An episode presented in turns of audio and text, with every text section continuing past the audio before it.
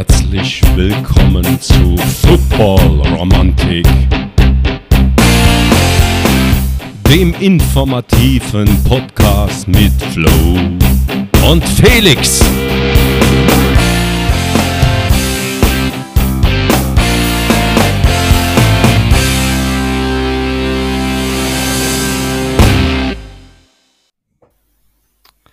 We are back, liebe Zuhörerinnen und Zuhörer.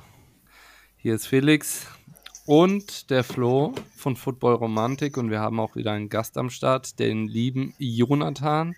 Grüß dich Flo, grüß dich Jonathan, wie geht's euch?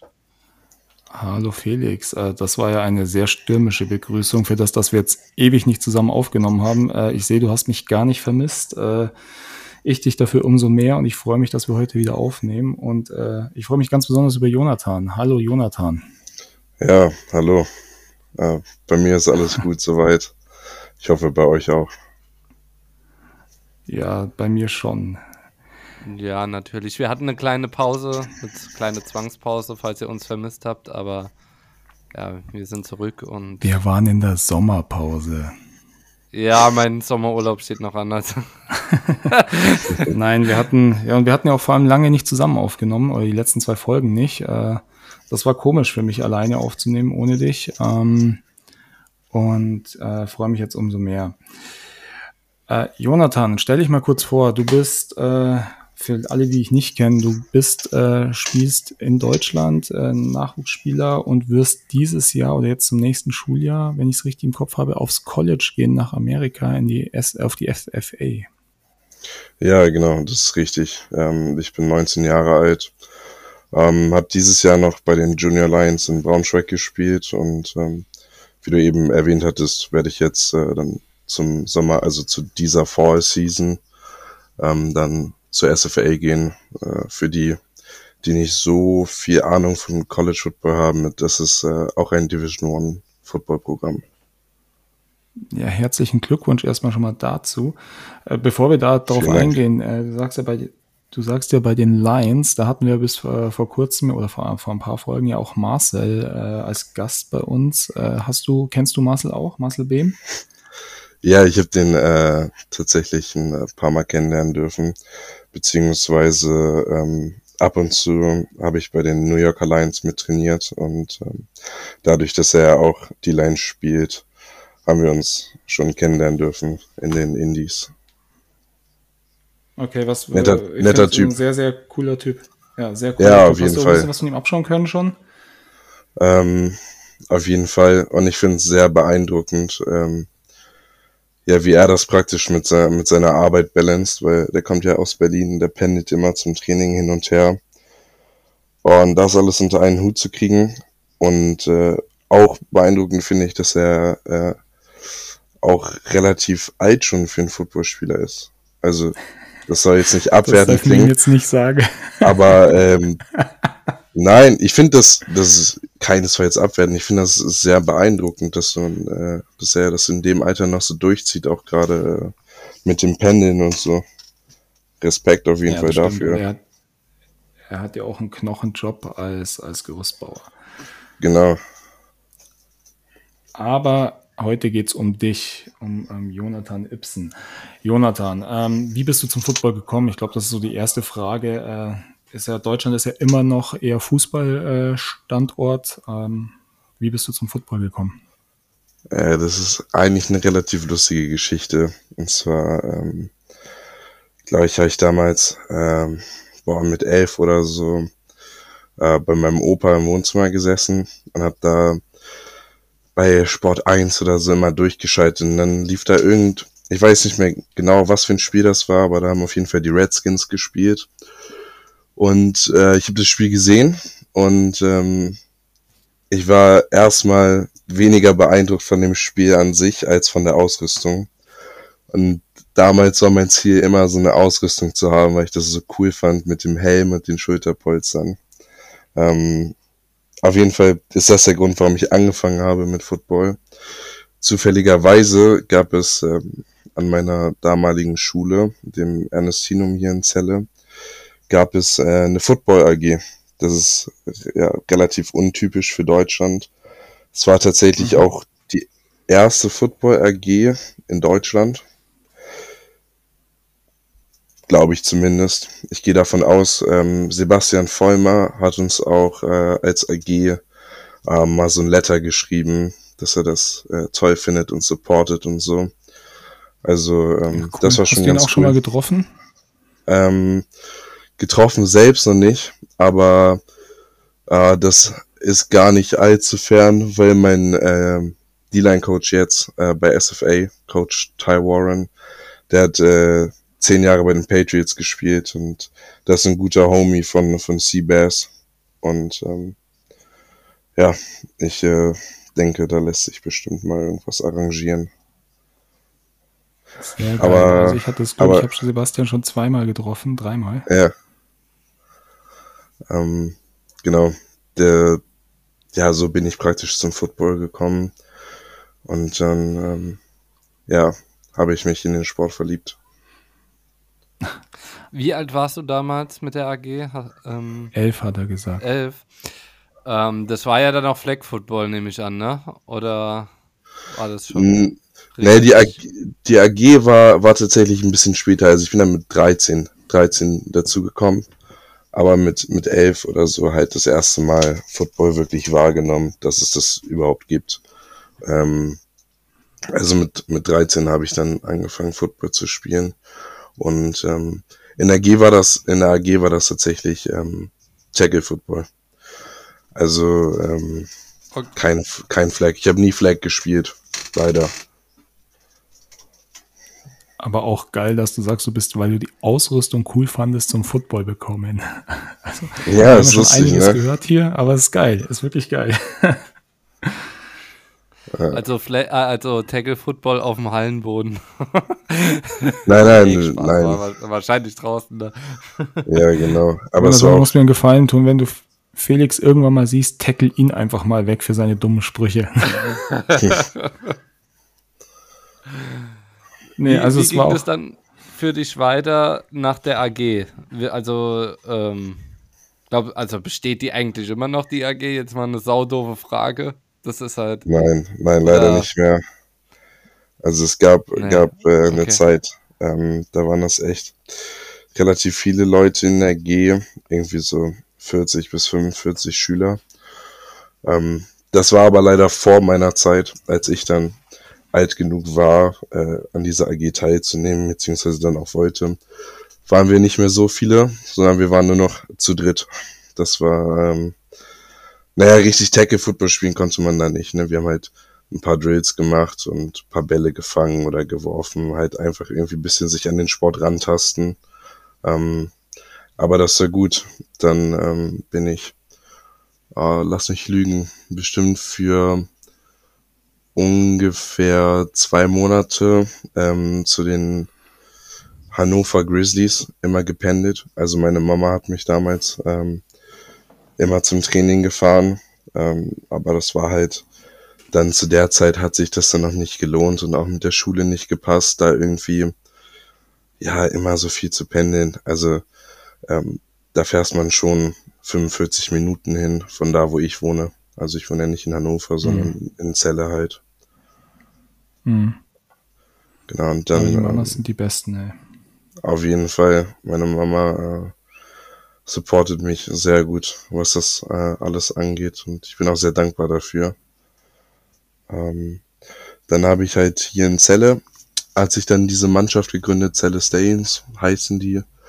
Und da gab es zuerst aber leider auch keine Jugendmannschaft, weil das noch relativ klein war hier in Celle.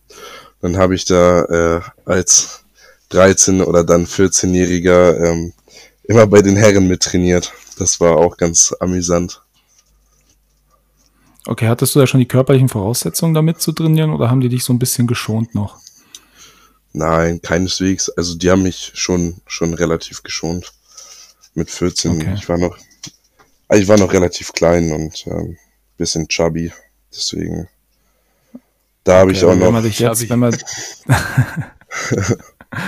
Aber wenn ja. ich dich jetzt bei Instagram mal die Bilder von dir sieht, dann bist du nicht mehr klein und chubby, sondern du bist schon eine, eine richtige Maschine. Also äh, kann man schon so sagen. Ja, also die, die Größe kann ich nicht oder konnte ich nicht beeinflussen. Da bin ich natürlich ähm, bisschen gesegnet worden, dass ich so, so groß geworden bin, aber der Rest ist ähm, alles erarbeitet. Da Ja, viele das- Jahre das im auch, Gym ja. verbracht. Wie groß bist du? Ähm, 6'5, also das sind ungefähr 1,95. Okay, also zwei Köpfe größer als Felix. Mindestens. Nee, cool.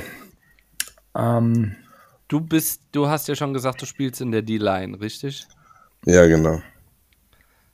Wann hat sich das rauskristallisiert, dass du äh, Defensive End spielst? War das dann schon bei den Stallion oder kam das erst später? Ähm, man muss dazu sagen, es gab praktisch zwei Phasen bei den Stallions. Die erste Phase, wo ich noch relativ klein und chubby war halt, da habe ich ähm, O-Line und D-Line bisschen gezockt, aber ähm, dann bin ich ungefähr mal für ein halbes Jahr weggegangen von dem von dem Game an sich und habe halt nur irgendwie trainiert im Gym jeden Tag und habe halt dadurch relativ viel abgenommen, weil das war irgendwie mein, mein Wunsch zu der Zeit halt. Und dann bin ich ähm, nach der Transformation praktisch wieder zurück zum Football gekommen und habe dann äh, Line, Linebacker gespielt. Ähm, ja, und dann war halt auch äh, der ganze Coaching-Staff hier in Celle neu. Ähm, deswegen, es war dann auch schon anders und äh, deutlich professioneller als davor.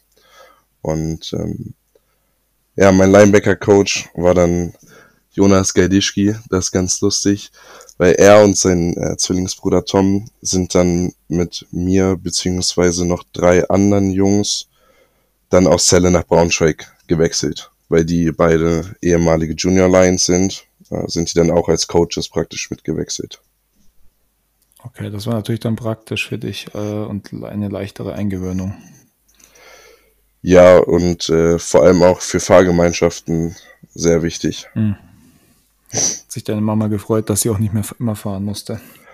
Auf jeden Fall. Äh, Ich würde noch mal ganz kurz zurückgehen, weil du warst ja auch in der Jugend schon, schon sehr erfolgreich. Ihr seid ja, glaube ich, wenn ich es richtig weiß, in der Region Nord Meister geworden, ungeschlagen.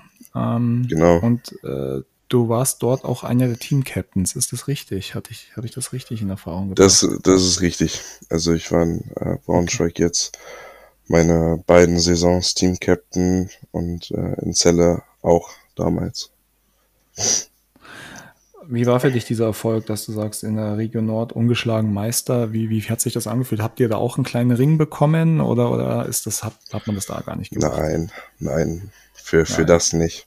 Also wenn du, wenn du Junior Bowl gewinnst, also die GFL Juniors, dann ist es schon angemessen, aber wenn du irgendeine Regio gewinnst, äh, finde ich das nicht angemessen und äh, hat unser Coaching-Staff auch nicht so gesehen, deswegen. Aber es war, war unglaublich schön. Ähm, ja, gerade für uns Jungs, die dann aus Celle dazugekommen sind. Und äh, du musst wissen, die Saisons in Celle haben wir halt immer ähm, gut Punkte eingeschenkt bekommen. Deswegen war es ein sehr schönes Gefühl, auch mal ein Footballspiel zu gewinnen und dann gleich auch alle zu gewinnen. Ähm, das hat sehr viel Spaß gemacht mit den Jungs.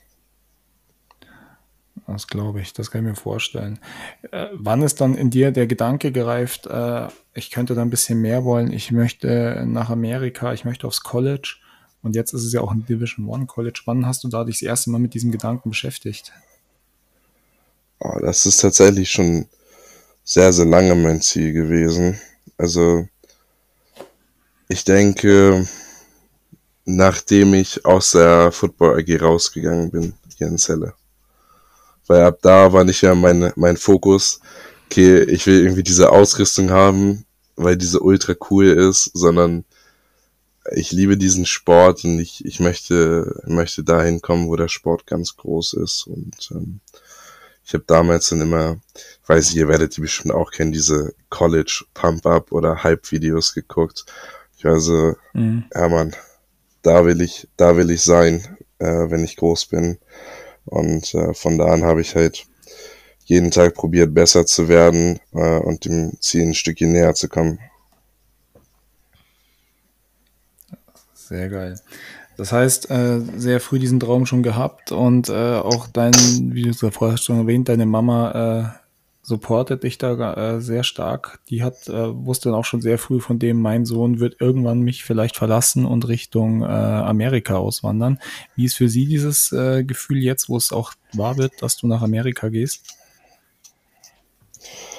Ja, also man muss dazu wissen, ich wollte schon, schon früher auch nach Amerika an der Highschool gehen, weil der Sprung von Highschool zu College Football ist ja nochmal äh, um einiges einfacher, sage ich jetzt mal so, weil du halt die ganzen Scouts hast, die da alle eine Recruiting Area haben und du halt die ganze Zeit in Kontakt mit denen bist, weil die gucken ja nicht primär nach Deutschland, wenn die irgendwelche College-Spieler rekrutieren wollen. Ähm, mhm. Deswegen ja, bin ich damals dann schon zu solchen Camps, zum Beispiel, ich glaube von, von Europe's Elite oder so war das damals, wo ich hingegangen bin nach Berlin, ähm, um an der Highschool zu gehen. Äh, ja, das hat dann aber leider nicht geklappt, weil Covid dann kam. Ähm, und dann verständlicherweise wollte ich nicht unbedingt weg von meiner Familie und meine Mama wollte mich auch nicht in so einer Zeit äh, irgendwie in ein komplett fremdes Land geben. Zumal ich noch nie mhm. dort war. So. Ähm, genau. Also es ist, glaube ich, für sie genauso schwer, wie es für mich ist, ähm, zu gehen. Ist immer was anderes, also die ganze Zeit auf dieses Ziel hinzuarbeiten und das zu wollen. Ähm, und dann letztendlich, dass es wahr wird und du praktisch dein, ja, mäßig dein ganzes Leben und halt alle, alle Menschen, alle Freunde, alle Menschen, die du liebst, ähm, ja, hier praktisch hinter dir lässt, um dann deinen Traum zu verwirklichen. Aber das ist es, mhm. was es, äh, was es kostet halt, ne? Und ja. ja, auf jeden Fall. Also äh, für mich war der Sprung von München äh, nach Berlin zu ziehen. Äh, ich hatte zwar den, den besten Grund, den man haben kann, dank meiner Frau, aber der Sprung war trotzdem auch erstmal, du verlässt deine Freunde und das ist schon ein Thema. Und du gehst nach Amerika, also größten Respekt davor mit 19, das dann zu tun. Äh, wie gesagt, äh, ziehe ich meinen Hut von vor, wie auch immer. Wie ist das eigentlich abgelaufen, dass du dann, ähm, also du wurdest dann zum, wie, wie heißt es, äh, IPP, nee, PPI All Europe Team, wurdest du nominiert und dann, ähm, wie, wie kann ich mir das vorstellen? Wie, wie wird man auf dich aufmerksam genau. hier als genau. deutscher Spieler? Ja, also das Wichtigste ist, ähm, dass man halt immer ähm, zu solchen Showcases und Camps fährt ähm, ich weiß, ich bin, glaube ich, bestimmt letztes Jahr dreimal in Essen gewesen, in äh, NRW. Ähm, da zum Beispiel, also PPI hat da immer ähm, seine ganzen Camps gemacht und ähm, da erstmal hinzukommen, ist natürlich auch wieder ein großer, großer Aufwand. Shoutout da an meine Großeltern, die mich da gefahren haben. Ähm, aber ja, das muss man, muss man investieren und dann musst du bei diesen Camps halt ballen.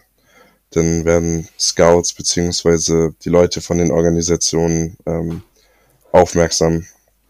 Oder du musst ähm, halt gutes, gutes Tape produzieren in der Saison und das dann über Social Media verbreiten, sodass irgendwelche Leute darauf aufmerksam werden.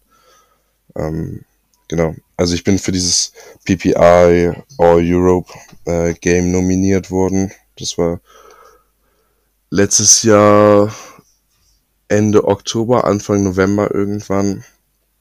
Mm, das war schon ganz cool, gerade weil du dann halt echt ähm, viele Leute da hast, die halt äh, ne, können und wollen auch. Ähm, das ist immer eine äh, ja, sehr geile Stimmung bei solchen Camps und auch in den USA immer gewesen, weil, weil jeder halt dahin kommt, um, um zu competen und um besser zu werden. So. Genau, also äh, ich weiß nicht, ob ihr das mitbekommen habt, aber ähm, ja, Justin, der jetzt zu Alabama committed ist, der Junge, mhm. der war, war damals auch bei dem All-Europe Game. Der hat schon gut okay. geballt.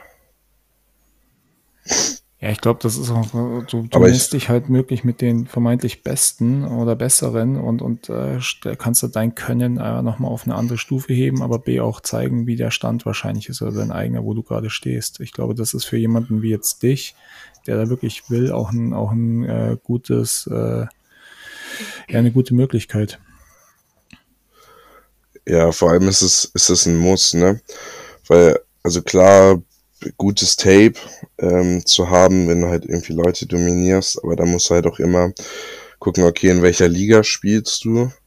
Oder ist das zum Beispiel ein Nazio-Tape von einer Europameisterschaft oder von sonst irgendwo? Wenn das halt nur irgendwo so eine Bimbo-Liga ist, dann gucken die Scouts das halt nicht an. Also in der Liga, in der Felix und ich spielen könnten. Und noch Ja. eins unten drunter. Ja, wahrscheinlich. Ja, ähm, also du scheinst dich ja unter Beweis gestellt zu haben. Wie war das dann? Hast du jetzt nur von SFA äh, eine Anfrage oder eine Einladung bekommen oder auch von mehreren Colleges? Oder hast du dich dann, wenn es von mehreren waren, SFA, was war der Grund, dass du dich dafür entschieden hast? Ähm, ja, also SFA war tatsächlich das äh, einzige College, was mir offiziell dann äh, geoffert hat, ein Full Ride Scholarship. Ich war auch noch relativ stark in Kontakt mit, äh, mit den Coaches von UTEP, also von der University of Texas El Paso. Aber die wollten irgendwie nicht offern, aus welchen Gründen auch immer. Aber ich bin, bin sehr froh mit, mit SFA. Das sind echt ähm, tolle Coaches alle da, die ich kennengelernt habe. Gerade auch mein D-Line-Coach, ähm, Ty Warren, wie ich ja schon gesagt habe, der ist zehn Jahre in der NFL gespielt, war ein First-Round-Pick, hat zwei oder drei Super Bowls gewonnen mit den Patriots damals und ähm, der hat ein unglaubliches Wissen, was er, was er an mich weitergeben wird oder an uns als Unit und ähm, davon kann ich nur profitieren.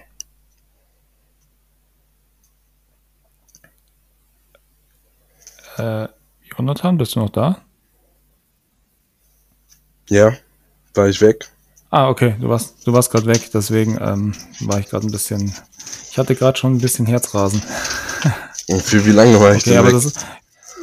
Ähm, du hast den letzten, was wir gehört haben, war mit äh, ein gutes Wissen, das du weitergegeben kriegst. Aber ähm, von dem, wie ist das? Geht man da auch ein bisschen mit Ehrfurcht dran, äh, so jemanden dann vor sich zu haben, oder freut man sich da einfach nur drauf? Ähm, ich würde nicht sagen, dass das eine das andere ausschließt. Also klar, klar freue ich mich darauf, dahin zu kommen. Ähm, und ähm, mit Ehrfurcht rangehen tue ich auf jeden Fall auch, weil das ist die Präsenz, die dieser Typ ausstrahlt, wenn er den in echt, in, äh, in echt siehst und triffst und hörst, wie er redet. Ähm, das ist schon, schon krass. Ja, das glaube ich. Das glaube ich. Ähm, du hast jetzt, bevor du auf diese College-Tour gegangen bist, ja noch fünf Spiele in Deutschland in der GFL Junior gemacht. Äh, sieht man dich in Deutschland jetzt nochmal spielen oder ist das jetzt aufgrund der, der vertraglichen Situation im College vorbei? Erstmal. Mm, Also mich wird man nicht mehr spielen sehen. Unsere Saison in Braunschweig ist auch schon vorbei, weil wir es halt nicht in die Playoffs geschafft haben. Ähm, aber ich fliege ja auch schon Anfang nächster Woche, also wäre da sowieso kein Raum jetzt mehr für ein Game gewesen. Hm. Mm, Aber ich hatte mich auch beim, ja, einer der letzten Camps in, in Kalifornien ähm, auf der Tour leider ein bisschen verletzt an meinem Fuß, was bedingt, dass ich halt die Zeit jetzt, wo ich dann wieder in Deutschland war, sowieso nicht mitspielen konnte und mich eher auf äh, die Recovery fokussiert habe, so dass ich dann für fürs College fit bin. Okay. Also äh, mit der Recover jetzt auch läuft auch gut und bist du wieder auf dem, auf dem Damm, dass du fit wirst oder brauchst noch ein bisschen? Ähm, also ich denke, so zwei, zweieinhalb Wochen brauche ich schon noch, aber dann sollte ich eigentlich wieder voll einsatzbereit sein. Deswegen, das ist immer ein bisschen frustrierend für, für alle Sportler, ne, wenn die nicht so können, wie sie wollen und dann ja, gezwungenermaßen pausieren müssen, beziehungsweise ja nur eingeschränkt trainieren können. Das ist immer ein bisschen mhm. blöd. Aber kann man nichts machen. Du fliegst nächste Woche also rüber, bleibst dann drüben. Ähm, ist ja also ist ja auch eine Universität. Studierst du da auch eine bestimmte Richtung, so äh, Management ja. oder keine Ahnung was? Ähm, Management. Wär, nein, nein, nicht Management. Das ist äh, ist nichts für mich. Ich äh, studiere äh, Kinesiologie. Das ist ähm, gibt es so in Deutschland gar nicht als Studiengang aber man muss sich das praktisch so vorstellen aus äh, so einem Mischmasch von Sport- und Bewegungswissenschaften, Athletic Coaching, ja auch so ein, so ein Stückchen weit ähm, Physiotherapie und Verletzungsprävention. Ähm, also das praktisch der Bachelor dann in diesen drei Richtungen, wenn man so möchte, und kannst du mit deinem Master in Richtung Sports Medicine gehen ähm, oder halt ja, dich voll auf so Athletic Coaching oder Teaching ähm, dann einschießen. Wow, sehr cool, sehr cool. Ähm, nochmal, ich würde nochmal gerne kurz zurückgehen zu dem, zu dem äh, College-Auswahlprozess. Du hast ja dann diese Tour gemacht. Äh, wie viele Colleges hast du denn besucht in, im Rahmen der Tour und wie, wie stellt man sich das vor? Du fährst, fliegst drüber, Leihwagen und dann geht's zu, oder flugt von College zu College und man stellt sich einmal vor oder, oder wie läuft so ein, so ein College-Tour ab? Ja, also ähm, ich habe das Glück gehabt, von, von Gridiron Imports, also von der Foundation von Björn Werner und ähm, Chris Adamson, äh, eingeladen zu werden ähm, auf diese College-Tour. Und ähm, ja, also im Prinzip ähm, organisieren die für dich das Hotel und den Transport zu den Camps beziehungsweise vom Flughafen zu dem Hotel dann. Ähm, also Flug musst du dir selber buchen, dann fliegst du dahin, dann fährst du mit dem Shuttle zum Hotel und ähm, gut, ich bin, ich weiß gar nicht mehr, wann ich angekommen bin, so 17 Uhr oder so in Dallas und ähm, ja, dann isst du halt erstmal irgendwas und dann schläfst du und dann geht es direkt den nächsten, nächsten Morgen los. Ähm, ja, zu dem ersten Camp, das war bei uns UNT, also University of North Texas. Ähm, es war eine relativ, äh, relativ kurze Fahrt dahin. Ich glaube so 40 Minuten oder so. Ähm, aber im Prinzip, wir waren eine relativ kleine Gruppe dieses Jahr, also 25 bis 30 Jungs auf der Tour. Ähm, ja, und dann fährst du halt in so kleinen Bussen immer dahin. Mm, und jedes, eigentlich fast so gut wie jedes College Camp läuft halt gleichermaßen ab. Also normal geht's halt los mit der Registration und dann musst du da halt nachweisen, dass du dich angemeldet hast für, für das Camp und dann kriegst du dein Camp-Shirt und deine Nummer da drauf. Dann gehst du weiter zu den äh, Measurements, dann wirst du einmal komplett durchgemeasured, wie groß du bist, was für eine Spannweite du hast, wie schwer du bist und so weiter und so fort. Das ist crazy auch, was, was manche äh, Colleges measuren alles. Also der Coach von, von UCLA measurt zum Beispiel auch dein Knieumfang, um damit prozentual zu berechnen, wie viel Muskelmasse du noch aufbauen könntest in deinem Oberschenkel. Ernsthaft? Die messen den ja. Knieumfang? Ach, Wahnsinn, ey. Krass, das habe ich auch noch nicht gehört. Ja. Interessant. Ja, und ich habe die unterbrochen. das ist, das ist alles gut. Das ist ähm, ja geisteskrank, wie auch schon bei den ähm, ja bei den Measurements praktisch aussortiert wird. Nicht unbedingt, weil du zu groß oder zu klein bist, sondern wenn du die Anweisungen von den Leuten, die dich measuren, nicht richtig befolgst. Also zum Beispiel bei UNT hat es der O-Line-Coach hat die äh, Spannweite gemeasured. Und er hat dann gesagt, okay, du stellst dich hier hin, ne, breitest deine Arme aus. Wenn ich sage Go, drehst du dich nach links rum und gehst weiter deine Hände messen. So, ähm, der eine Typ, der sich rechts rumgedreht hat, der wurde schon direkt wieder aussortiert. So. Also da fängt das schon an mit dem, ähm, ja, ja, mit dem Aussuchen krass. praktisch. Das ist eine krasse Ja, aber du musst, es ist krass, aber es ist halt auch, ähm, ich weiß nicht, wie viele Leute das wissen, aber dieses Stipendium, was sie geben, das ist ein unglaublicher Batzen an Geld auch.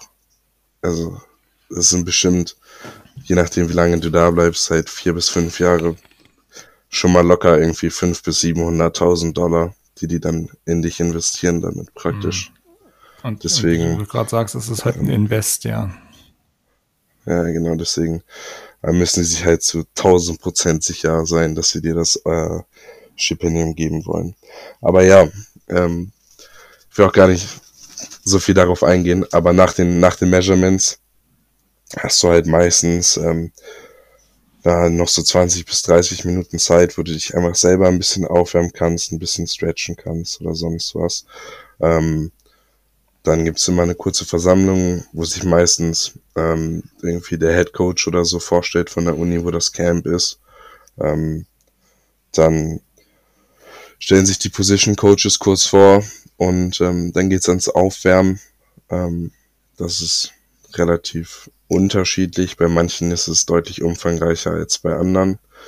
Dann ähm, lassen die dich die ganzen Combine-Sachen laufen. Ähm, also sowas wie 40 Yard Dash oder L-Drill, 5-10-5 Shuttle und sowas halt. Also diese ganzen Drills, die halt definieren, wie athletisch du bist und wie schnell du Richtungswechsel machen kannst und sonst was. Ähm, wenn, wenn das halt so war, es ist unterschiedlich von Camp zu Camp, aber meistens lassen die dich dann noch durch so ein, ja, so eine Art, ähm, wie sagt man, Athletikkreis äh, laufen. Also es ist ein Kreis aus verschiedenen Übungen, wie so Zirkeltraining mäßig, wo du halt bei, bei jeder Station irgendwie ein bisschen gegast wirst und ein bisschen gequält wirst. So, dass sie halt gucken, wer alles möchte und wer nicht. Wer dann irgendwann sagt, yo, ich bin raus. Oder wer halt nach dem Kotzen einfach wieder dabei ist und weiter performt, so weißt du. und ähm, ja, danach geht es dann äh, erst mit den Indies, also den positionsbezogenen Drills praktisch los. Das ist dann auch meistens so halbe Stunde bis 40 Minuten. Ähm, Gibt es dann auch immer verschiedene Stationen, ähm, wo gerade irgendwie bei so Mega-Camps, ähm, wo halt viele Colleges in Attendance sind, dann immer irgendwie dein Coach von einer anderen Universität, der den anderen Drill macht. Also, dass du viele Coaches kennenlernst und viele Coaches dich evaluieren können in den Drills. Hm. Ähm, wenn du dann, äh, danach kommen dann die, die 1 gegen 1, die One-on-Ones. Das ist immer das Highlight bei den Camps und auch das Highlight für die ganzen Coaches. Weil man muss sich das so vorstellen, dass gefühlt 80 bis 85 Prozent von den ganzen Coaches, die da sind, gucken sich nur die Offense und Defense Linemen an. Die Skills interessieren die gar nicht so krass auch bei den 1 gegen okay. 1 bildet sich dann immer eine Riesentraube äh, an, an Coaches, die halt zugucken und alles filmen und was auch immer. Genau. Also das ist so der etatmäßige Ablauf von einem College Camp. Und kriegst du dann äh, direkt an dem Tag auch schon so, so ein Feedback oder, oder äh, kommt das dann später irgendwann? Ähm, also du merkst es A schon während, während den Drills. Oft wird halt, ähm, ja, nach den, nach diesem Athletic Stuff werden, wirst du schon in Gruppen eingeteilt von Leuten, die interessant sind, die athletisch genug sind, die, die, die groß genug sind oder kräftig genug. Und in diese Gruppe, in diesen D-Line-Drills, sind dann auch die ganzen Coaches. Meistens. Und die anderen Gruppen werden auch gar nicht angeguckt. So, und ähm, wenn du in der Gruppe bist, weißt du schon mal, okay, stabil, ich bin gut dabei heute. Mhm, genau, und nach den, nach den Camps, dann musst du halt viel, viel networken. Du musst viel mit den Coaches reden. Ähm, ja, Twitter austauschen. Das ist so die größte Recruiting- bzw. Kommunikationsplattform für Football und, und Sport generell in den USA. Das ist sehr wichtig und okay. ähm, wenn du, also wenn du die, die Handynummer von einem Coach bekommst, dann weißt du, der hat wirklich Interesse und dann schreibst du dem über SMS oder über WhatsApp oder über sonst was. Ähm, aber direkt am ersten Tag ein Offer bekommen, ist schwierig. sehr schwierig. Mhm. Ich hatte das Glück, dass, ähm, oder die College-Tour war auch extra so geplant, dass ähm, ja halt äh, viele Megacamps da waren, wo halt die gleichen Colleges in Attendance sind, sodass die Coaches halt die Möglichkeit haben, dich drei bis vier Tage hintereinander zu sehen und dich evaluieren zu können. Weil die können ich ja nicht, wie die ganzen Amis halt das ganze Jahr über spielen sehen in der Highschool. Weißt du? Mhm. Und ähm, genau. Also ich habe dann auch in den regulären Camps kein Offer bekommen und dann hat SFA gesagt, hier ähm, mich, Calvin, äh, ich glaube Bennett, Mattis und äh, Tim waren das. Die Jungs äh, wollen wir gerne nochmal sehen. So, damit der ganze Coaching-Staff die nochmal sieht und die auch evaluieren kann. Und dann ähm, hat äh, Peter, der ähm, ja ein der eine Typ, der das halt mit organisiert bei Gridiron und der auch hier in Deutschland Head Coach von den Düsseldorf Panther von der von der Jugend ist, äh, gesagt, okay, easy, ähm, ich mache das für euch, ne? ich miete mir noch ein Minivan und fahre mit euch darunter nach Austin, was aus Dallas nochmal ein viereinhalb Stunden Ride ist. Und ähm, dann habe ich bei dem Camp auch performt, bin da sogar äh, MVP geworden, D-Line MVP bei dem Camp.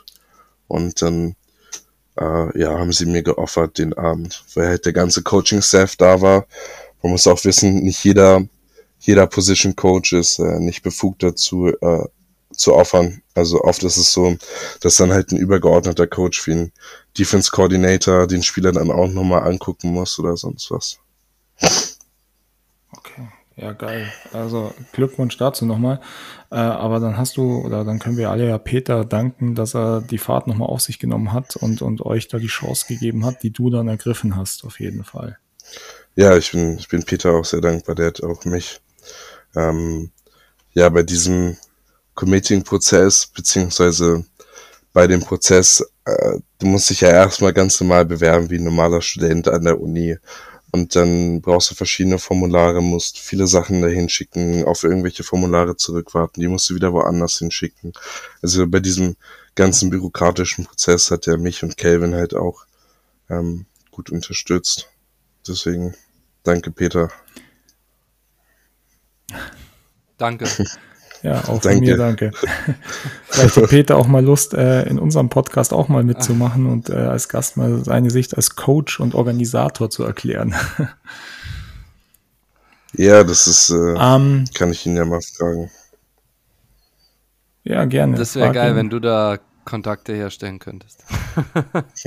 Äh, wir sind jetzt noch nicht am Ende, aber ich möchte es einfach schon vorneweg. Ich finde ich finde deine Story, deine Geschichte total geil und total interessant. Und ich glaube äh, auch unsere Zuhörer, weil das mal wirklich auch eine andere Sicht ist. Ähm, vielleicht machen wir auch, wenn du Bock hast und wenn es dann funktioniert, zeitlich bei dir nach dem ersten Jahr oder nach einer Zeit am College äh, mal eine weitere Aufnahme, wo du dann einfach von deinen Eindrücken aus deiner College-Zeit erzählst. Ich glaube, das wäre wär total geil auch mal. Ja, gerne. Ähm, Weißt du, hat die S, äh, SFA ähm, NFL-Spieler rausgebracht? Ich weiß es gerade nicht. Kam, kam, kam Ja, letztes Jahr. Letztes Jahr sind, glaube ich, zwei oder drei ähm, in die NFL gegangen. Der eine D-Lineman ist zu den Chiefs gegangen in der fünften Runde und ein Receiver ist auf jeden Fall zu den Jets gegangen. Das weiß ich. Also Einer zu den Chiefs. 2023 BJ Thompson. Ach, BJ Thompson war. Genau. Ach krass, ich bin noch großer Chiefs-Fan. Das habe ich gar nicht auf dem Schirm gehabt, dass der bei der SFA war. Dann ja, 2018 John Franklin Myers. Ja, das sind, das sind die, die gedraftet wurden, aber es gibt hier noch äh, auch ein paar, die, die halt undrafted sind. Mm, undrafted. So. Okay. Genau. Ist, ist, du hast ja vorher schon mal gesagt, dein Ziel ist es so wirklich auch zu den Besten zu gehören. Äh, auch Ziel jetzt schon vor Augen, dass du sagst, okay, College habe ich jetzt, das Ziel habe ich erreicht. Mein nächster Point, Step wird sein, ich möchte Starter werden und dann NFL vielleicht später mal. Ja, das ist der Traum, ne? Das ist der Traum, glaube ich, von, von jedem Jungen, der ähm, ans College rübergeht. Aber ähm, ja, wir werden sehen, was, was die äh, College-Zeit so bringt und wie ich mich an das Level adaptieren kann. Ähm, Äh, ja, also ich denke auf jeden Fall, dass ich. Hast du da schon. Ähm,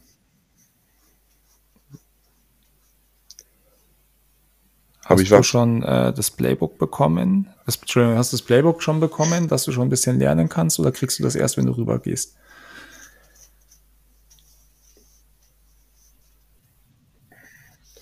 Ähm, also teilweise habe ich das Playbook schon bekommen und ähm, wir haben dann auch immer Meetings, also Calvin und ich.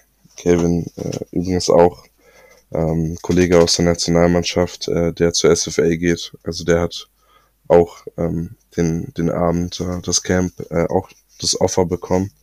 Und wir hatten vorhin gerade auch erst ein ähm, Meeting mit unserem D-Line-Coach und ähm, ja, da erklärt er uns ein bisschen das Playbook, seine Philosophie von dem D-Line-Spiel, warum manches so ist, wie er sich das ausgedacht hat ähm, und so weiter und so fort.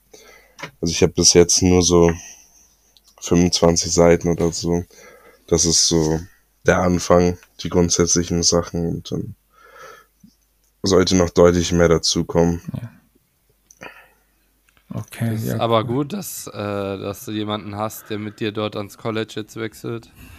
Ähm, so eine gewisse Pe Be Bezugsperson ist dann immer gut. Hast du mit ihm ein Zimmer oder hast du auch schon Kontakt zu neuen Spiel, also zu Neu Teammates, die ihr kennenlernen werdet oder noch gar nicht? Ähm, zu, zu anderen Teammates außer Calvin noch nicht, nee. Also das ist schon ganz gut. Calvin und ich kriegen auch ein Zimmer zusammen. Ähm, das wird auch, denke ich, ganz gut werden. Und ähm, dann werden wir uns bestimmt auch gut einleben. Das äh, sollte ja, nicht das Problem ja. sein, denke ich. Denkst du, dass die, also ich meine, das schulische Englisch, was man in Deutschland lernt, ist jetzt nicht vergleichbar mit dem Englisch, was jetzt in den USA gesprochen wird. Denkst du, das wird noch eine große Hürde werden oder denkst du, kommst du mit gut klar? Ähm, teils, teils. Also ich habe ja auch diesen ähm, Englischtest machen müssen, um überhaupt angenommen zu werden, da zu studieren. Deswegen denke ich, mm, dass irgendwie um das Studieren und Hausarbeiten schreiben oder Klausuren, dass das nicht so das große Problem wird. Aber gerade die Südstaaten-Coaches ähm, haben schon mal einen guten Slang drauf und da musst du schon zwei bis dreimal hinhören, bis du dann verstehst, was sie, was sie reden. Gerade wenn die so viel Kautabak in ihrem Mund haben, ist das auch nochmal schwieriger. Hast du, hast du einen Spieler, wo du sagst, dass äh, von dem schaust du dir am meisten ab? Das ist so mein, mein Vorbild äh, oder, oder machst du das eher an, ja, hast du einen Spieler, der so deiner ist?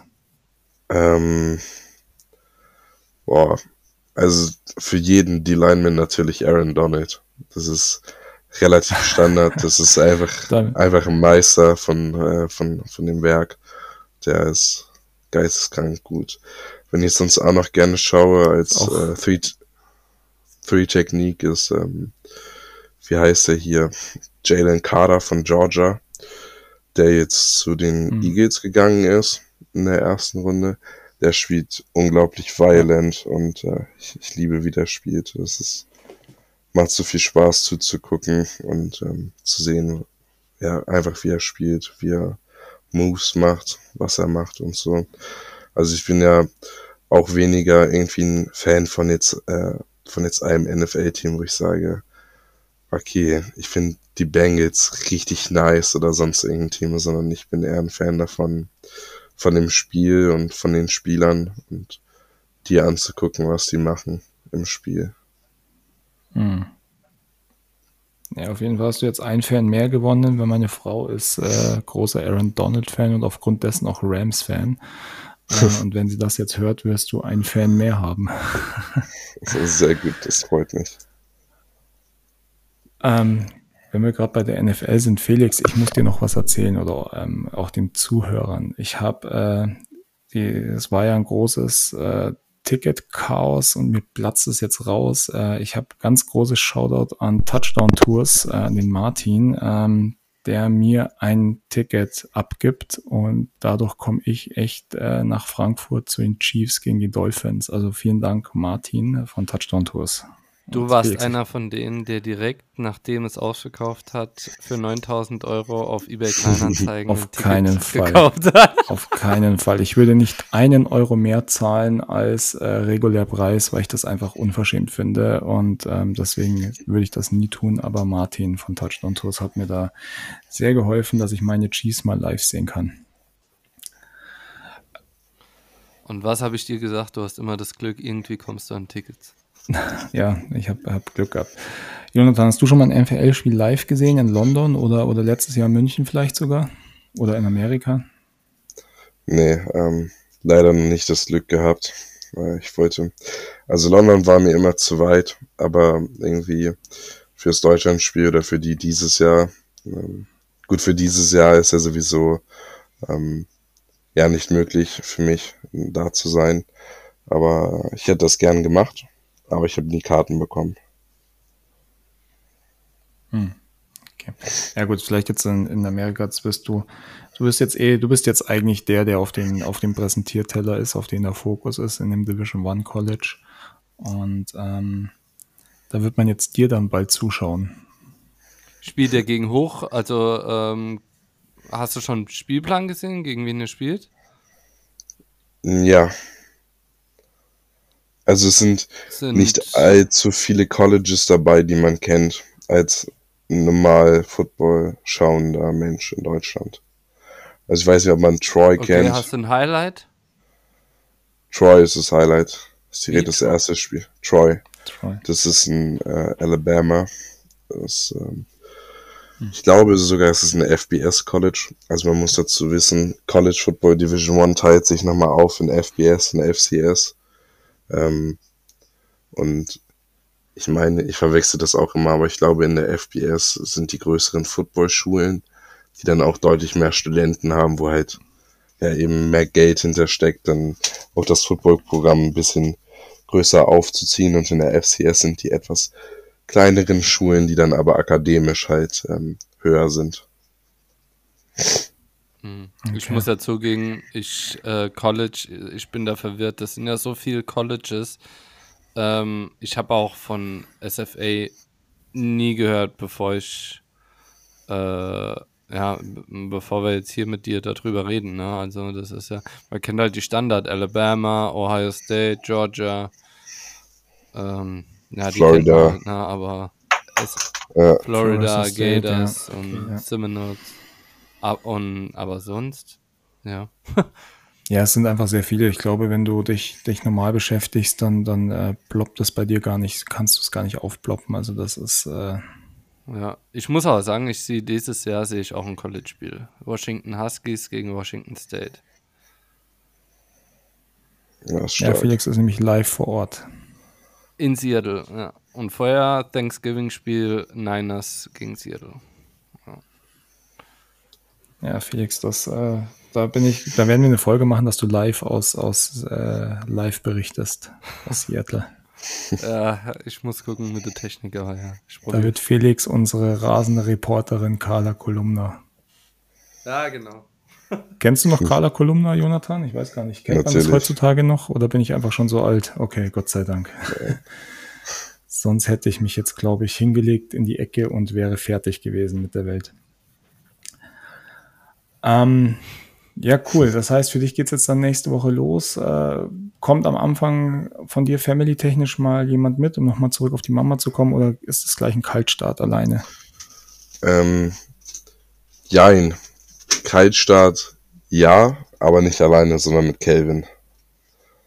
Ja, okay. Also wir fliegen ja zusammen dahin, aber ähm, eigentlich wollten wir ja noch ein Official Visit vorher machen, wo dann meine Mama, mein Bruder und meine Schwester mitgekommen wäre, um sich halt die Uni anzugucken und die ganzen Facilities, wie man das von den Videos halt auf Instagram kennt, wo du dann Recruiting-Bilder machst, wo du deren Pad und Jersey und Helm anziehst und sowas halt, dir das Stadion anguckst. Ähm, aber das haben wir halt zeittechnisch nicht mehr geschafft. Ähm, der ja auch nur jetzt irgendwie anderthalb Monate ähm, zwischen der College-Tour und jetzt liegen und ähm, du halt so unglaublich viel bürokratischen Stuff machen musst, der mhm. viel, viel Zeit raubt und dann musst du ja auch deinen Reisepass ähm, ja abgeben äh, an die Botschaft, damit die da dein Visum reindrucken können. Und dann ka kannst du ja nicht einfach einen, einen, Flug buchen, wenn du nicht weißt, wann dein Reisepass zurückkommt.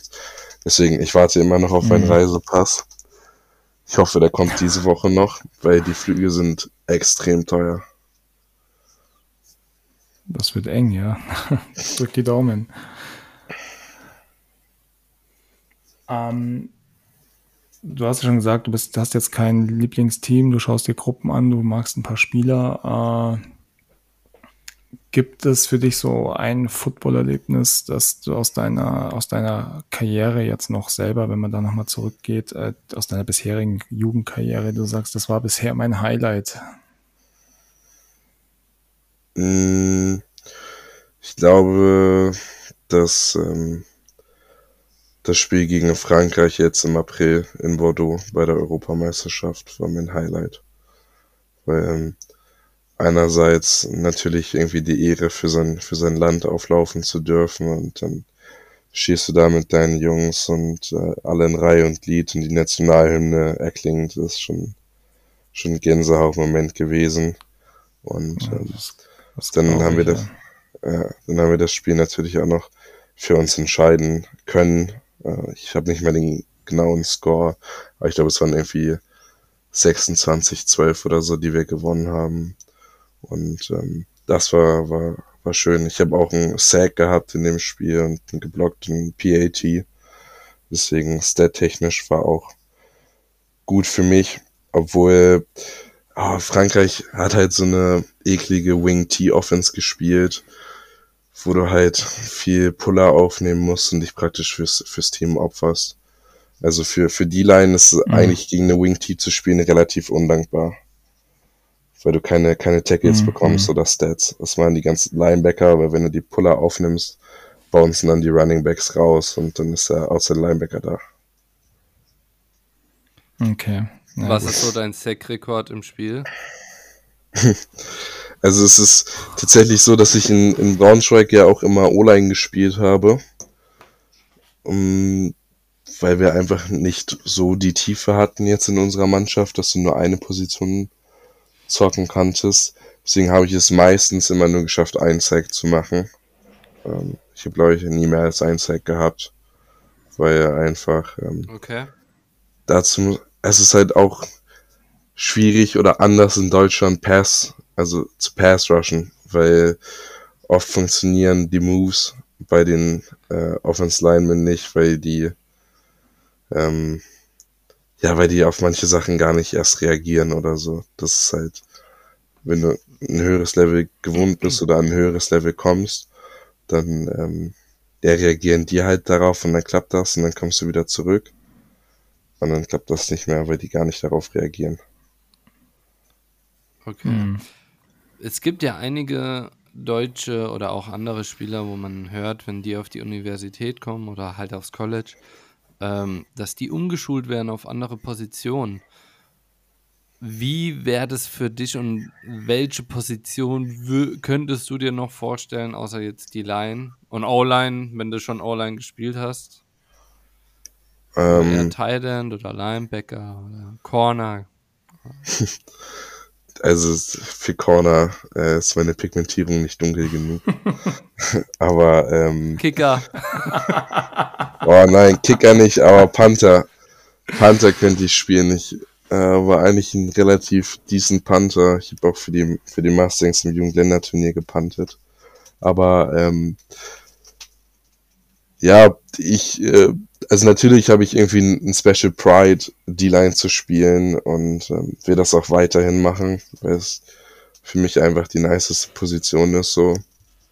Aber wenn, wenn die jetzt sagen, okay, die wollen mich auf Offense Tackle haben, ähm, für Guard bin ich vielleicht sogar ein bisschen zu groß, auf Offense Tackle zu haben.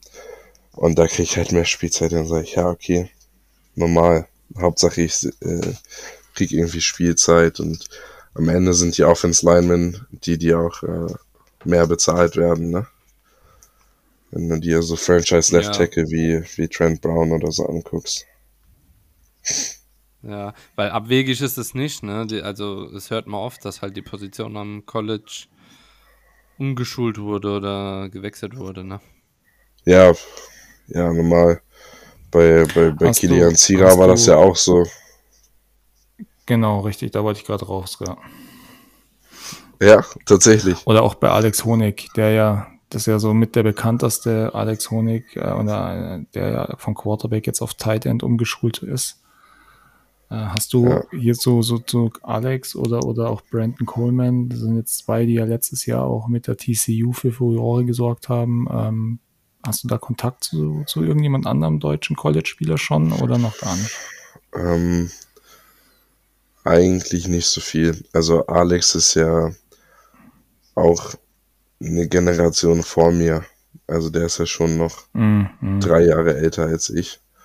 Und ähm, also der ist ja auch gar nicht mehr bei TCU, der ist getransfert zu, zu Yukon jetzt. Nee. Genau, richtig. Ähm, nee, zu Alex habe ich, hab ich keinen Kontakt. Nee, aber ähm, Na, ja ein Kollege von mir aus der, aus der Nationalmannschaft, Clemens, äh, der spielt auch Tident und der ist auch committed zu, zu Yukon. Also die haben jetzt zwei deutsche Tidents auf dem Roster. Yukon. Ich glaube, Yukon hat auch viele Titans auf dem Ro- Roster, äh, habe ich mal gelesen, weil äh, die da die Coaches die Position äh, durchaus bevorzugen und auch viele Blocking Titans haben. Äh, wird auch ganz, bin ich auch ganz gespannt, wie es da weitergeht. ähm, ich würde mal, oder wir würden mal noch ein paar NFL-News reinhauen. Ähm, ich glaube, so eine News, die Felix un unter den Fingernägeln brennt, ist äh, in New York passiert mit äh, dem Running Back. Okay, Felix äh, schaut, äh, ihr seht nicht, Felix schaut ganz fragend. Er hatte mir aber gestern noch kurz eine Nachricht geschickt. Ach so, Barclay ja. hat äh, einen Einjahresvertrag unter Sharon Barclay. Ein Jahresvertrag, ich glaube 11 Millionen garantiert, nee 11 Millionen und 900.000 äh, möglichen Bonus und 2 Millionen Signing-Bonus, wenn ich Stimmt, da war was. Da stand Das ja im ja- Raum, wenn er keinen neuen Vertrag kriegt, würde er einen Holdout machen. Das Ja. heißt, das letzte Vertragsjahr würde er pausieren oder sozusagen streiken, um dann irgendwo einen neuen, höher datierten Vertrag zu bekommen. was ja bei keinem Running Back äh, wirklich gut funktioniert hat. Sehen wir mal Livon Bell als, als zuletzt großes, äh, großes Negativbeispiel.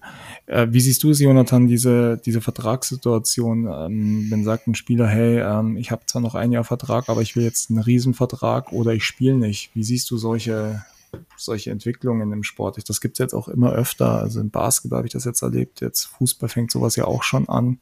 Wie siehst du grundsätzlich sowas? Ähm, kommt auf die Position drauf an.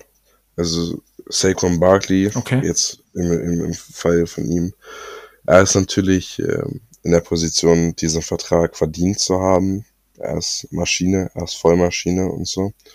Ähm, aber er spielt halt Running Back. Und Running Backs in der NFL sind relativ replaceable. Musst du einfach so Mhm. sagen. Das ist genauso wie bei Ziki und äh, Tony Pollard gewesen.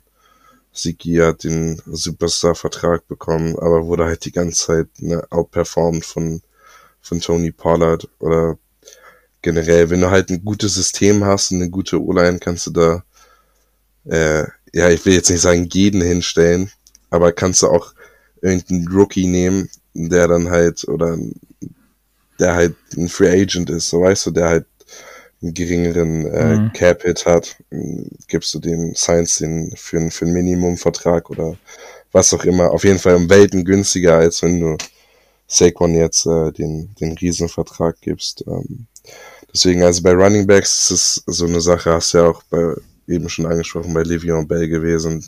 Da kannst du dich schon gut verzocken. Aus Athletensicht kann ich das vollkommen nachvollziehen. Weil, ähm, Okay. also, ja, klar, du hast halt irgendwie den Druck von den Fans oder von deinem Team, die dich halt sehen wollen, aber letztendlich hast du selbst als Athlet nur eine gewisse Zeit, die du auf, auf dem Level performen kannst.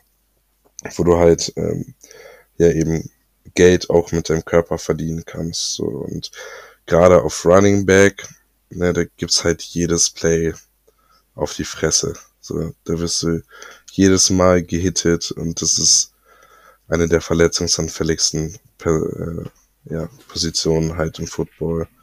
Und mhm. das kann ich schon verstehen, dass er sagt. Ähm, ich habe jetzt hier, ich glaube, er hatte sich, hatte er sich nicht in der Rookie-Saison sein Kreuzband gerissen oder so. Also er hat schon eine ja, schwere. Hat sich, hat, hat sich viel schwerer verletzt, ja. Genau. Also er hat schon eine schwere Verletzung hinter sich.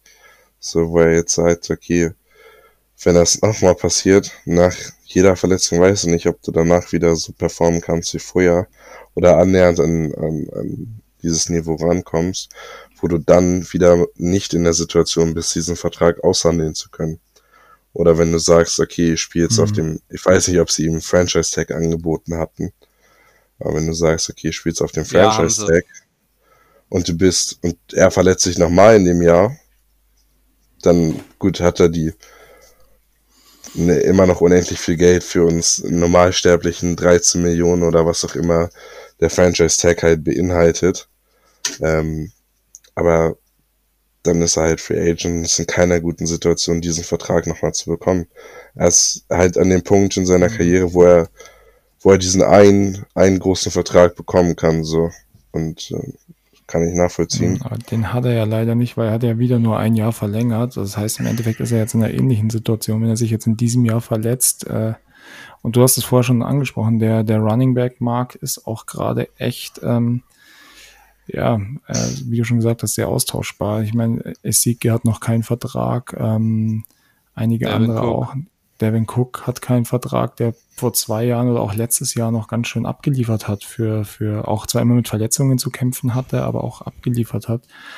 Und ähm, dann da von Raiders der ähm, wie heißt Ich weiß, aber der Josh, Markt jo ist, äh, Josh Jacobs. Ja, also Josh der Markt, das, ich verstehe der natürlich, hat doch einen, du sagst, der hat doch einen Vertrag, äh, oder nicht? Jacobs? Nee, Der der, äh, da ist auch äh, im Raum, dass er die Franchise-Tag bekommt, aber der wird auch das äh, aussetzen. Ach so. Also ja. bisher hat er keinen Vertrag.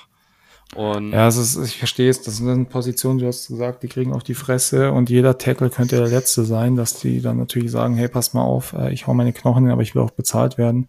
Äh, Ich kann es auch verstehen. Ähm, aber ja, mal schauen, wie sich da die Entwicklung weitergeht. Aber ich muss auch sagen, ähm, Saquon Barkley will einen Vertrag unter die Top 3 Running Backs und das ist zwischen 13 und 16 Millionen. Der teuerste ist Christian McCaffrey.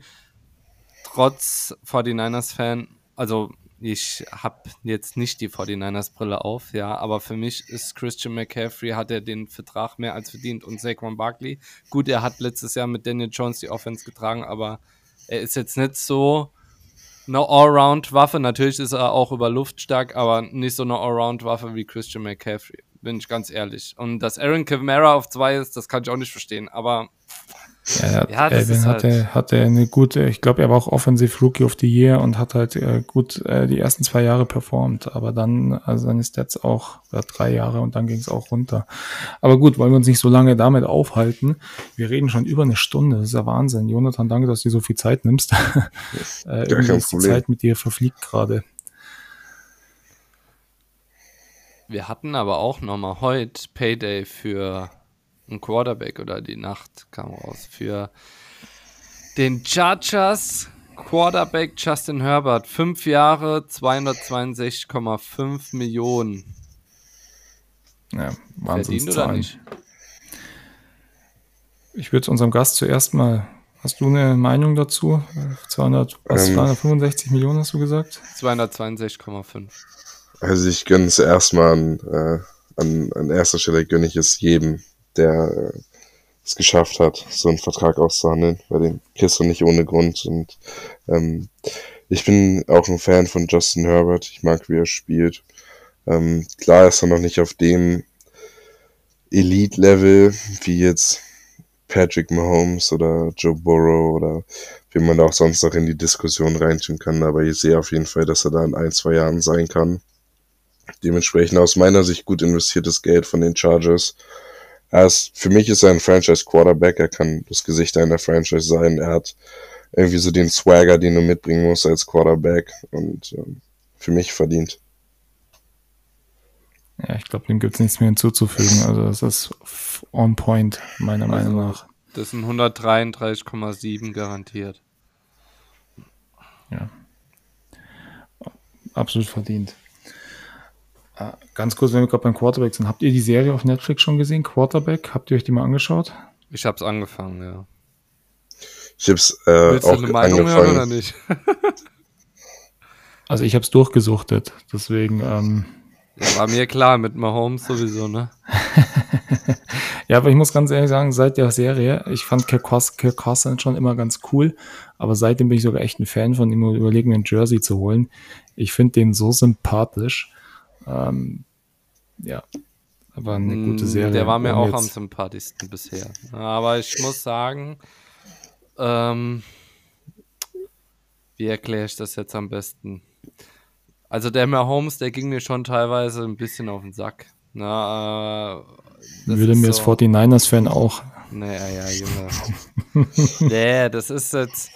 Ah, wie soll ich denn das erklären? Keine Ahnung. Das ist mir zu viel, zu viel, zu viel Mahomes, aber ja, keine Ahnung, wie ich es erklären soll. Das hat, das hat nichts. Lass es, Felix. Es wird nicht besser. Du bist nee, ein 49ers-Fan. Nee, du, nee das ist ein, ähm, auf dem Platz, also sagen wir es so, auf dem Platz hätte ich ihn nicht so sympathisch eingeschätzt, dass er äh, die Gegner lobt mit, ähm, äh, dass er, wenn sie durchkommen und ihn dann nicht tackeln, dass er dann sagt, hör auf, ja, hör auf zu spoilern, falls jemand bla, bla, bla. noch nicht das ja, gesehen das hat. Ja, das ist doch kein Spoiler. Aber teilweise war es mir auch zu abgehoben, sagen wir so. Aber ich muss auch sagen, ich fand es geil, dass er gezeigt haben, wie er trainiert. Zum Beispiel, das ist, glaube ich, sieht man das in der ersten Folge. Das fand ich ganz geil. Ne? Aber ähm, so, so tief, wie, wie tief sie eintauchen in die Materie, finde ich schon ganz cool, ja. Okay. Ja, wollte ich nur gerade mal eure Meinung dazu hören. Also ich finde es mega geil. Ich freue mich auch, es ist ja auch bestätigt, eine zweite Staffel davon. Ja, ähm, äh, da ist die Frage, mit was kommen jetzt Tight Ends, kommen Receiver, kommen andere Quarterbacks? Genau, aber auf jeden Fall ist es eine zweite Staffel, wo wir wieder Einblick kriegen äh, in, in, äh, in, ins Football und auch ins Training und ins Privatleben so ein bisschen. Und ich finde das eigentlich ganz geil. Jonathan, dein Take noch drüber. Hast du was? Oder stimmst ähm, du mir ähm. bei? ich habe ähm, tatsächlich gar nicht so viel von der Serie bisher geguckt. Ich habe es mit meiner Mom angefangen zu gucken und sie hat die weiter geguckt als ich, weil ich keine Zeit dazu habe. Sie guckt die immer. Sie findet die Serie wohl ganz gut. Ähm, bisher fand ich die auch ganz gut. Aber ähm, ja, Mahomes Stimme geht mir ein, der, die ist auf Dauer ein bisschen nervig, aber sonst sympathisch. Ja, gut, okay. Was ich geil finde, die Übersetzung. 1,80, los! Mit so, Lady hat das? Und dann äh, sagt sie die deutsche Synchronsprecherin, 1,80, los! Ja, gut, die, die Synchronie, ja, da brauchen wir, glaube ich, nicht reden. Das, das ist, ist so ich, geil. Ja. Na gut, gehen also wir mal weiter. Serien muss man immer in Englisch ah. gucken. Ja, da hast du eigentlich recht, ja. Ähm, ich habe noch äh, All Brogard Zach Martin erschien Berichten zufolge nicht zum äh, Beginn des Trainingscamps der Cowboys. Ähm, der ist nämlich schon länger unzufrieden äh, mit dem mangelnden Interesse und äh, an ihm und würde äh, ähm, des Teams, dass sein Vertrag nicht umstrukturiert wird. Ähm, auch mal schauen, was da bei den Cowboys passiert. Das vielleicht so nebenbei mal kurz. Felix, euer Ex-Quarterback Jimmy G hat die medizinischen Check auch bei, bei den Raiders bestanden. Das heißt, es wird, glaube ich, in der Offseason im ersten Game trifft er gleich mal auf euch, falls er spielt. Ja, und weißt du, was auch gut ist? Ähm, die Niners kriegen einen Drittrunden-Pick, weil er jetzt wieder so einen Vertrag gekriegt hat. Cool, Sehr ja? gut. Sehr gut, ja. Ihr werdet trotzdem nicht den Super Bowl gewinnen. Don't sleep on us. Und weißt du, wer auch als fit gilt? Brock Purdy. Ja, habe ich gelesen, ja. von dem war ich begeistert letztes Jahr. Also so, so abzuliefern, so reinzukommen als dritter Quarterback und dann äh, wirklich so, so einen Hype auch auszulösen, ist schon Ah, geil. der ist eine geile Katze. Ich bin gespannt, äh, ob er das diese Saison auch wieder so umsetzen kann oder ob das nur so dieser einmalige Das ist Hype-Train richtig, war. ja. Gerade nach der Verletzung. ich- richtig. Aber weißt, Ja. aber weißt du, was ich glaube? Dass das Kyle Shanahan-System einfach ein Quarterback-freundliches System ist. Und dass du mit, wenn du schon mit dem Third String Quarterback in, ins NFC Championship Finale kommst, ähm, denke ich, äh, denk ich, dass du, also dass das System einfach auf einen Quarter, auf einen, für einen Quarterback macht es einfacher, sagen wir es so. Ja, und Weil, äh, er hat halt auch, Äh, er hat auch einen krassen Supporting Ja. Cast. Er hat krasse Spieler um sich ja, rum. ja, das ist es, ne? ja Das ist, das ist es halt, ne? Steck den mal zu, keine Ahnung, jetzt Carolina Panthers, denke ich nicht, dass er so gut ist wie letztes Jahr oder so. Aber gilt abzuwarten. Keine Ahnung, wie die Verletzung ihn jetzt noch ähm, beeinflusst. Ähm, natürlich sind die Stimmen nach außen immer positiv. Aber wie es letz letzten Endes ist, wird man sehen. Ja, weil wir gerade bei den Cowboys waren. Ähm, Trevor Dix hat auch seinen Vertrag verlängert. Fünf Jahre, 97 Millionen. Ähm, was ich da interessant fand, ich weiß es gar nicht, war es der kleine Bruder oder war es der Sohn? Ich weiß es gar nicht, der dann in, auf der Bühne mit einem Mikro da stand und gesagt hat, danke an alle, der Sohn war es, all, danke an alle Quarterbacks, die äh, dafür gesorgt haben, dass mein Papa äh, Interception fängt. ähm, ich glaube, äh, war ganz süß, die, das Video.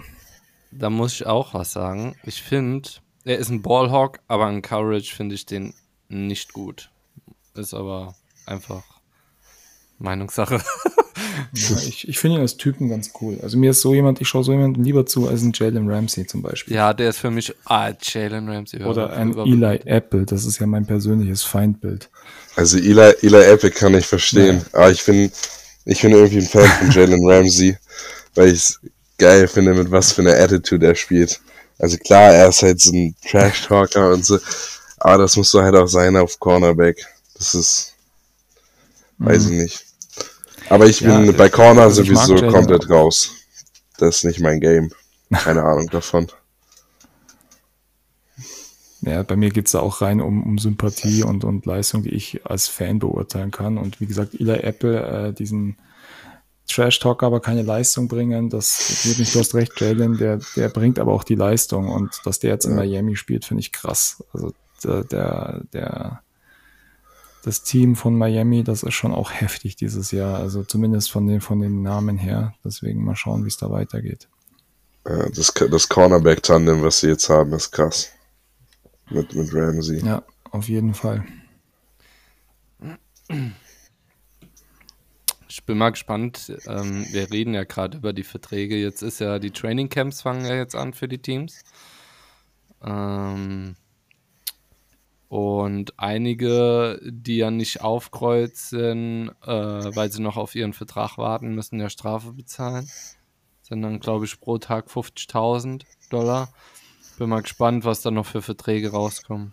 Ne? Ja, ist ja, auch wenn man in deiner Positionsgruppe bleibt, Jonathan, äh, Chris Jones bei den Chiefs ist ja auch, der äh, bestreikt auch gerade das Trainingscamp.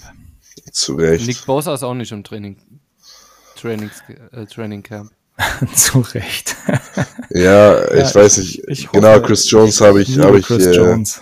vergessen auf meiner Liste. Der spielt so violent auch und das ist geisteskrank, was, was das für einen Unterschied macht, wenn, wenn Chris Jones auf dem Platz ist und zockt und wenn er nicht da ist. Das, äh, um Ja, den müssen die ich ihren hoffe, ganzen Gameplan rumbauen. noch- Ja. Ich Ja, glaube, also ich ich glaub, du hast auch Nick Bosa vergessen, gell? Ja, Ach, das Ding ist, das Ding ist, ich spiele nicht, nicht End und nicht, nicht Edge. Also ich bin eher eine Three-Tag, Defense-Tackle, beziehungsweise bei unserem System dann kann ich auch in der 4-Eye beziehungsweise 5 rutschen, kommt auf die, äh, das Play beziehungsweise die Formation der Offense dann drauf an. Also ich bin jetzt kein Edge-Rusher, wie man es so schön sagt. Das, äh, Mhm. Das ist, also Edge Rusher, das sind teilweise die schnellsten Leute auf dem Spielfeld. Das ist geisteskrank, was das für Athleten sind. Ja, Und das Antritt, mit der Masse. Ja, dieser Antritt ist brutal. Ja, ich glaube, wir haben. Hast du noch große News, Felix? Ähm, habe ich noch große News? Nö. Felix hat heute richtig, richtig Motivation in der Stimme. ja, egal. Was soll ich machen? Ja, ich glaube, ihm hat das gefallen, dass er das letzte Mal ohne mich aufgenommen hat. Nee, nee, nee, nee. Mm, mm, mm, habe ich noch große Informationen? Nö, ich habe nur ein paar Worte an die Zuhörer. Macht gerne Werbung für uns, erzählt alles weiter, postet auf äh, Instagram. Ähm, ja, be a friend, tell a friend. Und nö, sonst. Du bist also schon im Verabschiedungsmodus. Ja, ähm, ich hab's einfach mal jetzt so. Hast schon mal so rausgehauen. Jonathan, du kannst dir schon mal deine letzten Worte überlegen. Äh, du bist nämlich der, der die, die Folge dann beendet am Ende. ähm, Oha. Ja, dann, dann ich. Oha, das ist großer Druck jetzt. Ja, auf äh, jeden Fall. Ich bedanke mich bei dir. Ähm, oder wir bedanken uns bei dir. Es war sehr informativ, hat sehr viel Spaß gemacht. Ähm, eine letzte Frage. Weißt du schon, welche Nummer du auf dem College kriegst? Leider nicht. Leider nicht. Leider nicht, okay. Dann, welche musst... wünschst du dir? Boah, also erstmal eine 90er-Nummer fürs erste Jahr schon in Ordnung. Wenn ich in zwei Jahre gezockt habe, wäre eine Single-Digit-Nummer geisteskrank. Weil wenn du, okay. ich weiß nicht, ob ihr so in dem Game drin seid, aber wenn du die Line mit einer Single-Digit-Number siehst, boah, Ende. Das sind die krassesten auf dem Spielfeld. Okay. Dann, äh, wir, wir sind ja über Insta in Kontakt, dann schreib mir bitte mal, sobald du deine Nummer weißt. Äh, würde mich einfach mal interessieren. Ähm, ansonsten, genau, ich habe es gerade gesagt, bei Insta folgt, äh, wir, wir, verlinken dich in unserem, in unserem Post, folgt Jonathan, ich glaube Jonathan unterstrich Ibsen, ist richtig? Ja, genau. Dein, genau, folgt mal Jonathan, schaut ihn euch an, äh, verfolgt seine Karriere. Wir, ähm, wir können vielleicht in ein paar Jahren sagen, wir hatten ihn bei uns und das ist unser nächster deutscher NFL-Baller. Äh, wir würden es dir auf jeden Fall wünschen und äh, du hast ja vorher schon zugesagt, das ist ja alles hier aufgenommen, dass du nochmal zu uns kommst. Also gehe ich davon aus, dass du auch ein bisschen Spaß mit uns hattest. Ähm, ja, klar. Vielen, vielen lieben Dank dir auf jeden Fall. Vielen lieben Dank euch da draußen. Ähm, es hat mir jetzt auch echt Spaß gemacht, mal wieder eine Folge für euch aufzunehmen. Ähm, und vor allem auch mal wieder mit Felix zusammen. Ah, ja, ansonsten ähm, habt einen schönen Tag, schönen Abend, wann auch immer ihr die Folge hört, die mal wieder von unserem Partner der Männerbude Hamburg präsentiert wurde. Äh, auch wenn ich es vorher schon gesagt habe, ich möchte ein, ein, eine Person noch grüßen. Äh, ist ein kleiner Junge, kleiner Junge in Anführungszeichen, ist auch ein Baller, der uns seit der ersten Stunde hört, Erik. Also vielen Dank auch immer für deinen Support. Und äh, Felix Erik hatte mal gefragt, ob er mal bei uns äh, vorbeikommen kann. Ich glaube, wir würden auch mal eine kleine Jugendfolge machen mit Erik. Fände ich ganz cool. Ja, können wir gerne machen. Gut, ansonsten habt einen schönen Abend, einen schönen Tag. Äh, ich verabschiede mich. Felix, die vorletzten Worte und äh, Tschüss und Servus von mir. Danke, Jonathan. Es hat echt Spaß gemacht. Viel Spaß im Bundesstaat Texas bei den Cowboys. Yeehaw. Ja, viel Glück, viel Glück, viel Erfolg. Das habe ich gar nicht gesagt. Sorry. ähm, ja. Ähm, ich erwarte ein Bild von dir in Cowboy-Ausrüstung. ja, aber viel Spaß, ähm, guten Flug und äh, wir hören uns auf jeden Fall wieder und die letzten Worte gehören dir. Ja, vielen Dank, dass ich da sein durfte und ähm, ich hoffe, es war spannend für die Zuhörer und ich konnte den kleinen Einblick geben, wie dieser ganze Prozess abgelaufen ist. Ähm, weiß ich zu detailliert, aber ich hoffe, man, man hat einen Einblick bekommen, was da alles dahinter steckt. Und äh, genau. Tschö, Müdel. Ciao.